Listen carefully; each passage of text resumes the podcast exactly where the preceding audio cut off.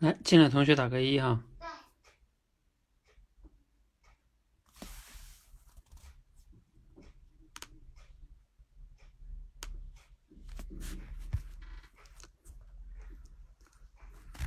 进来了吗？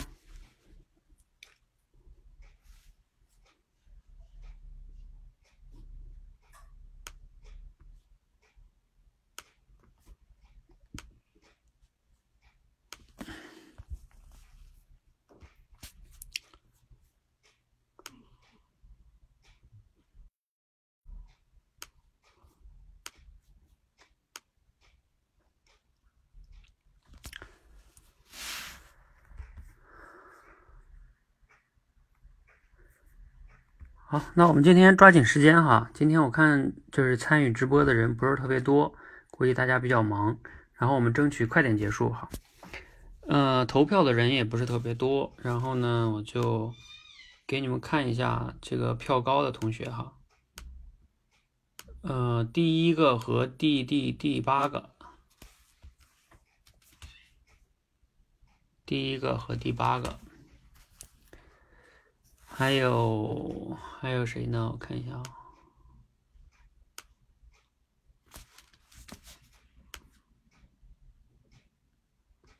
还有第十五个，因为一共就就就六个人投票，现在。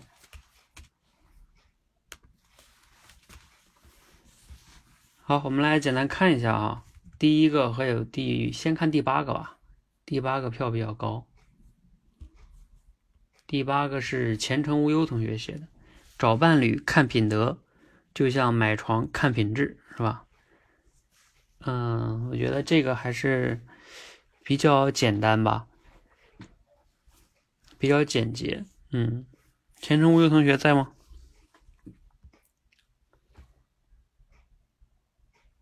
品质，嗯。还有第一个哈，第一个是蒲公英同学写的。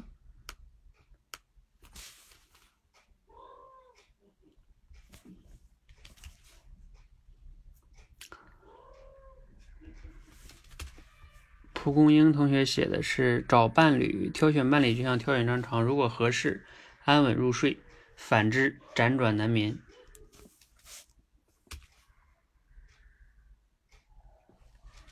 对。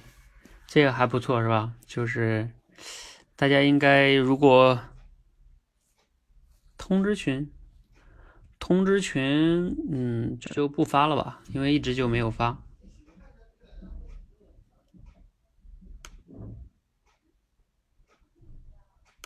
因为这个这个类比训练也并不是一直就就在通知群发的。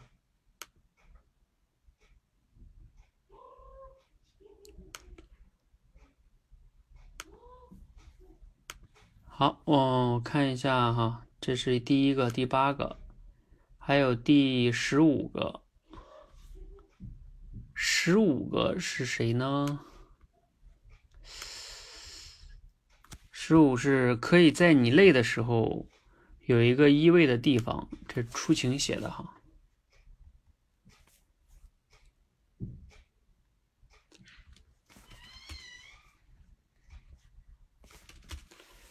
这个也有三票哈，可你在你累的时候有一个依偎的地方，是吧？无论是床还是伴侣，还是这个也这个点选取的也挺好的，虽然很语言很简短哈，但是基本上还是不错的。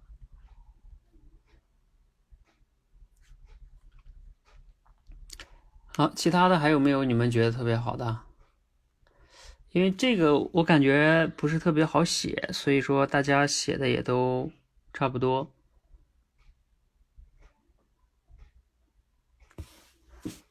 然后我我接下来说一下，呃，我个人读了之后比较喜欢的哈，这个只能是个人的爱好哈。比如说，嗯，我我觉得那个郑同学写的那个第第四个。我个人觉得第四个挺好的，比如说他说，都是要卸下伪装，面对真实的自己。这个你们仔细的品味一下，因为你其实呃，无论是伴侣啊还是床，对吧？你在他面前你是装不了的，因为你们天天在一起，是吧？所以说，你就必须得面对那个真实的自己啊。你在外边可以有很多种角色啊，是吧？然后也不能叫伪装吧，就是按照那种角色的去按照演戏，是吧？但是你在伴侣面前或者床面前，那就是真实的自己啊。比如说你上床之前，你化妆再再好，你也得卸妆，是吧？你在外边穿的衣服再，呃，再漂亮，你你到到你伴侣前，你不能天天也能穿那种外套的衣服吧？所以你必须得穿睡衣啊，或者是这个最最真实的一面哈。呃，所以我觉得郑同学，郑同学在是吧？郑同学，这个呢，我读了之后还是感觉挺好的哈。嗯，那个海彪同学写了一个叫“带回来满心欢喜，丢弃时毫无情面”。啊，海彪你在吗？你这个虽然说挺有意思的哈，但是但是我觉得这个丢弃时毫无情面不一定吧，因为无论是床还是。这是伴侣丢弃时也不一定毫无情面，就像有的床你丢弃的时候，可能你还会比较怀念，因为毕竟你，比如说那那个床，他也跟你一起睡了很久，是吧？可能你也会有一定的感情，尽管比如说它已经破了，就像有的时候一些衣服是吧？尽管它已经不能穿了，或者说小了，你要把它扔了，但是你还会觉得哎呀，有点不舍，是吧？嗯，所以说，嗯。什么？今天我看小区丢了啊！你看见小区有人丢床是吗？嗯。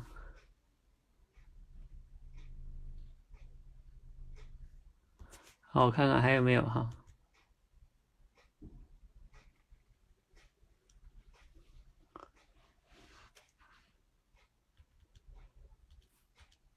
其他的都差不多，我觉得哈。你们还有没有喜欢的哈？你们有喜欢的，你们可以去表达。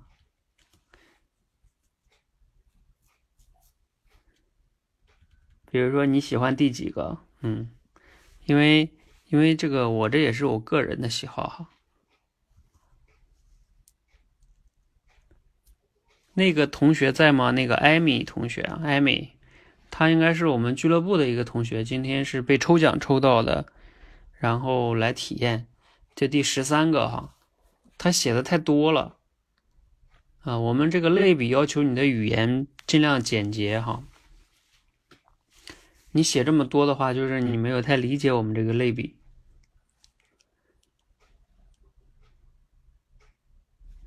好，这荣子说他喜欢十二，十二是谁呀？啊啊，就是我刚才说的那个海标那个哈。对，就是海彪说这个其实也不算偏啊，也还行。因为有的时候丢弃时也确实是毫无情面啊。就是说，呃，丢弃时，比如说有的人丢床，他毫无情面；有的人这个分手时候是吧，他也毫无情面，甚至这个大打出手的都有是吧？啊，分分手闹离婚，他不都有闹得非常不不愉快的吗？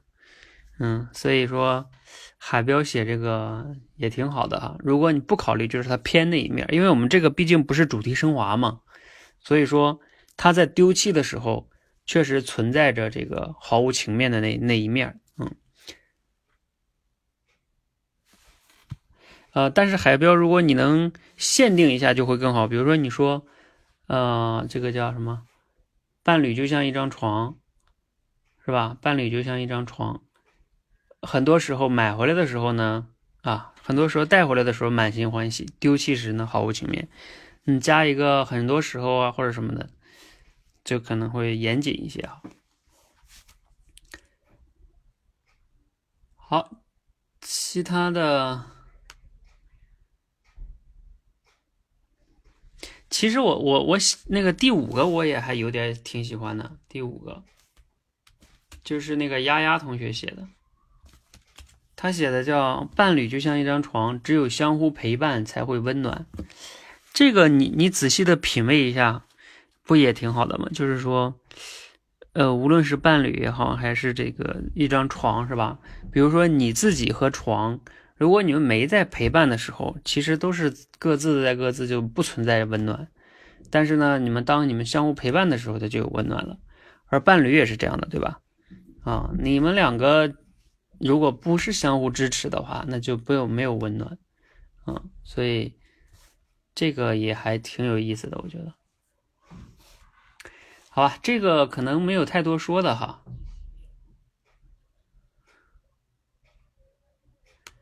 好，没有太多说的，我们就看看第二个吧。第二个，那我再刷新一下，看看你们还有没有人投票。啊，真没有人投啊！今天投票这么少。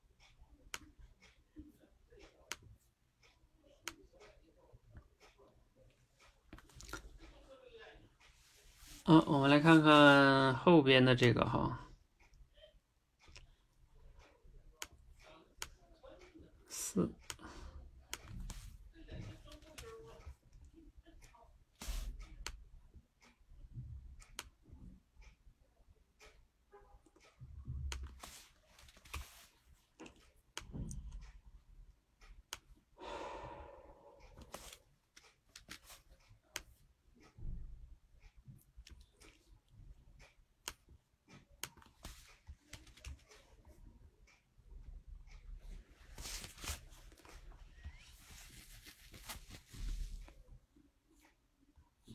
好，我们来看看这个哈，这个票高的是是谁呢？刚才看了是五六七是吧？五跟七最高，五跟七是谁呢？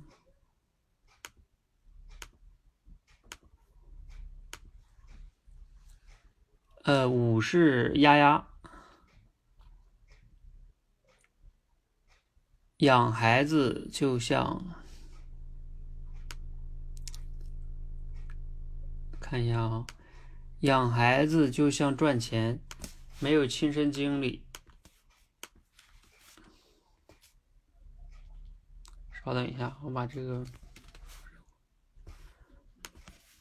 养孩子就像赚钱，没有亲身经历就不知道背后的艰辛和痛苦。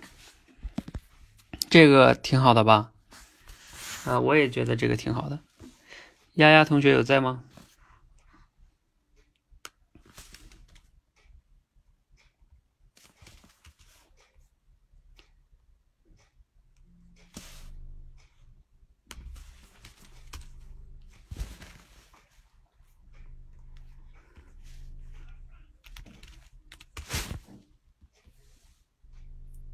是吧？有的时候我们很多的时候觉得，往往都看人家挺简单的，是吧？看人家养孩子赚钱挺简单的，其实背后都不容易，只是你没有看到而已。好，还有第七个也挺好的，第七个是平常同学写的，平常同学写的，养孩子就像赚钱，既要关注当下，既要注重当下，又要。有长远目光，平常在吗？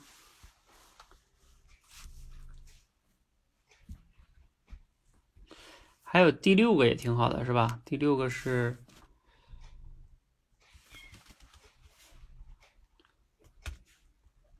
第六个，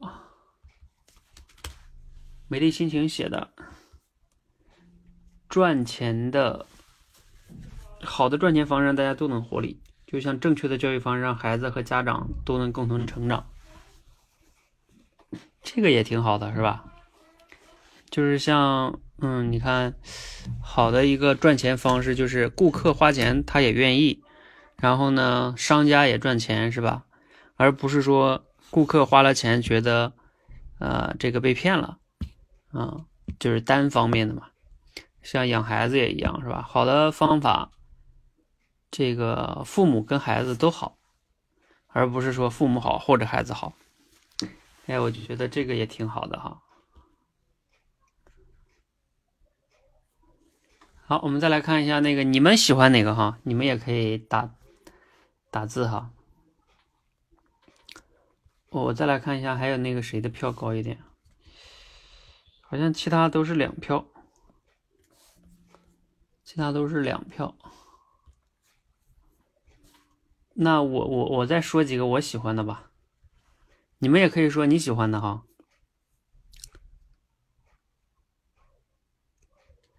我喜欢的，其实刚才五六七我也都挺喜欢的。这看来群众的眼光是雪亮的哈。哎，美丽心情进来了啊！刚才美丽心情还在说你的这个哈，挺好的。啊，我还喜欢的是第十一个。哎，乐如故在吗？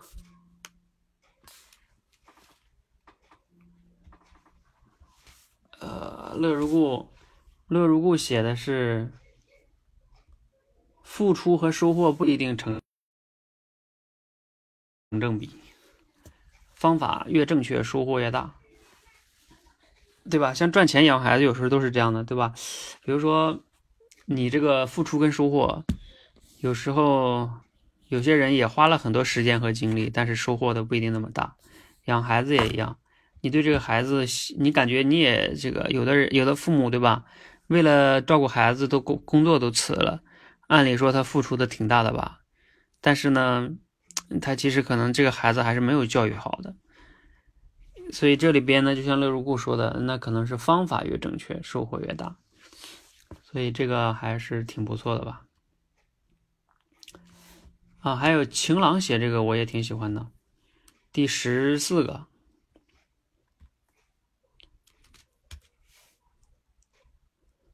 十四，晴朗写的叫有的人平时不用心教导孩子，关键时刻希望孩子能乖巧、懂事，就像平时不努力赚钱，总想着一夜暴富一样。嗯，这个也还比较常见吧，这种情况，就是平时不怎么管，然后到人面前了，觉得自己小孩给自己丢人了，然后希望小孩懂点事儿什么的，那往往是无效的。就像你不努力赚钱，平时不努力赚钱是吧？总想一夜暴富啊！如果我们再举个练口才的例子，就是平时不好好训练是吧？然后一到用口才的时候，就就想着自己能，哎呀，快速的像人家一样能口吐莲花是吧？滔滔不绝，那都是妄念。那给你们预告一下，我二十八号吧，给你们分享那个口才的成长密码，就是。我对咱们的训练体系又全新的梳理了和升级了一下，从逻辑上会更简单，会更加简单一些。而且这个体系，我觉得梳理完了之后，我们的整个的，就是给你们安排的训练啊，整体的逻辑上，我也会觉得更清楚一些。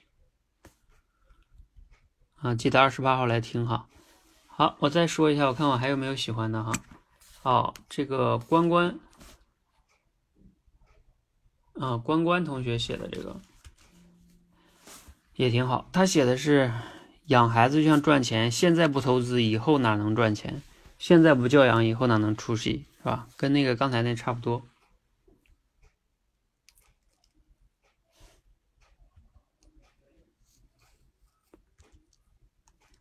其实第八个前程无忧写的也挺好的。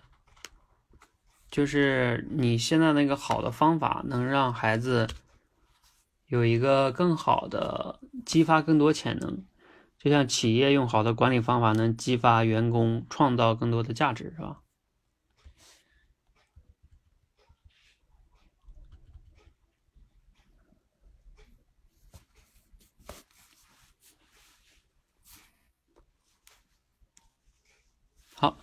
呃，那这样的话呢，我就都说完了哈。其他那些没说到的，你们有没有什么疑问？应该没说到的也不代表就有有问题哈。我只是觉得没说到那些就是比较常规。啊，蒲公英写的那个也挺好哈，就是第十个，养孩子就像赚钱，嗯，被孩子三番两次折腾后依然没有改善。就像赚钱却找不到门路一样，是吧？就其实这个也挺常见的吧。很多人，比如说，其实很多父母吧，其实都希望把小孩教育好，是吧？但是呢，他比如说，就拿个最常见的例子吧，他他天天希望把小孩写作业能好好写好，是吧？但是呢，小孩的写作业问题一直就没有解决，那他折腾很久了也没有解决。就像有些人天天想着赚钱，但是呢，好几年过去了，他还是没有赚到钱。其实这里边背后呢，都是就可能他的方法有问题，是吧？所以蒲公英说的这个就是相当于没找到门路，是吧？也就是方法不对。然后你折腾了很久，也尝试了不懂各种努力都没用，是吧？好，那我们今天的分享就比较快哈，就结束了。然后也就嗯，就到这里吧哈。然后最后咱们简单聊聊这两个话题吧。一个是伴侣就像一张床，嗯，我觉得每个人都有可能，你早晚是需要结婚哈，然后谈恋爱，还是很值得去思考一下的哈。你们的亲密关系，然后另外一个养孩子这个事情也是，哎，你没养孩子，你也当过孩子是吧？嗯，然后赚钱也是大家都比较关心的事情。那你这个时候怎么能找到他们两个之间的一些联系，还是挺值得思考的。那这个类比哈，其实有时候出题给你们出题挺难的，因为我需要考虑，就是给你们出的那两个事物你都得比较了解。呃，就是你们理解吧？这个 A 跟 B 你要都要比较了解，你才能找到它共同点。比如说，无论是 A 还是 B，你都有一个你完全陌生，那你可能就就麻烦了。你就很难去类比了，因为你根本就不了解那个东西，嗯，所以这里边就要求呢，你要在做类比的时候啊，首先你要对你类比的那个 A 非常的了解，同时呢，你对 A 了解还不够，你还得找到一个 B，那个 B 呀，得是大家都很了解的，然后你才能把这个 A，你想表达这个 A 的这个道理，用 B。就是来去类比，表达清楚。所以你平时留心观察、思考就特别重要。因为你如果平时不对生活中的一些现象啊、一些事儿啊有观察和思考的话，你去类比的时候，你就会发现你你你想不到合适的东西。嗯，你仔细的去看看一些大咖们写的文章啊，包括演讲啊，他们其实都有这方面的。这方面的能力哈，就是用一些合适的类比是非常好的。好，呃，那我们呢今天的分享就到这里哈。大家如果有疑问呢，可以在群内交流；如果没有疑问呢，今天就早点休息啊，可以好好品味一下。你可以再看看别人写的。好，谢谢大家哈。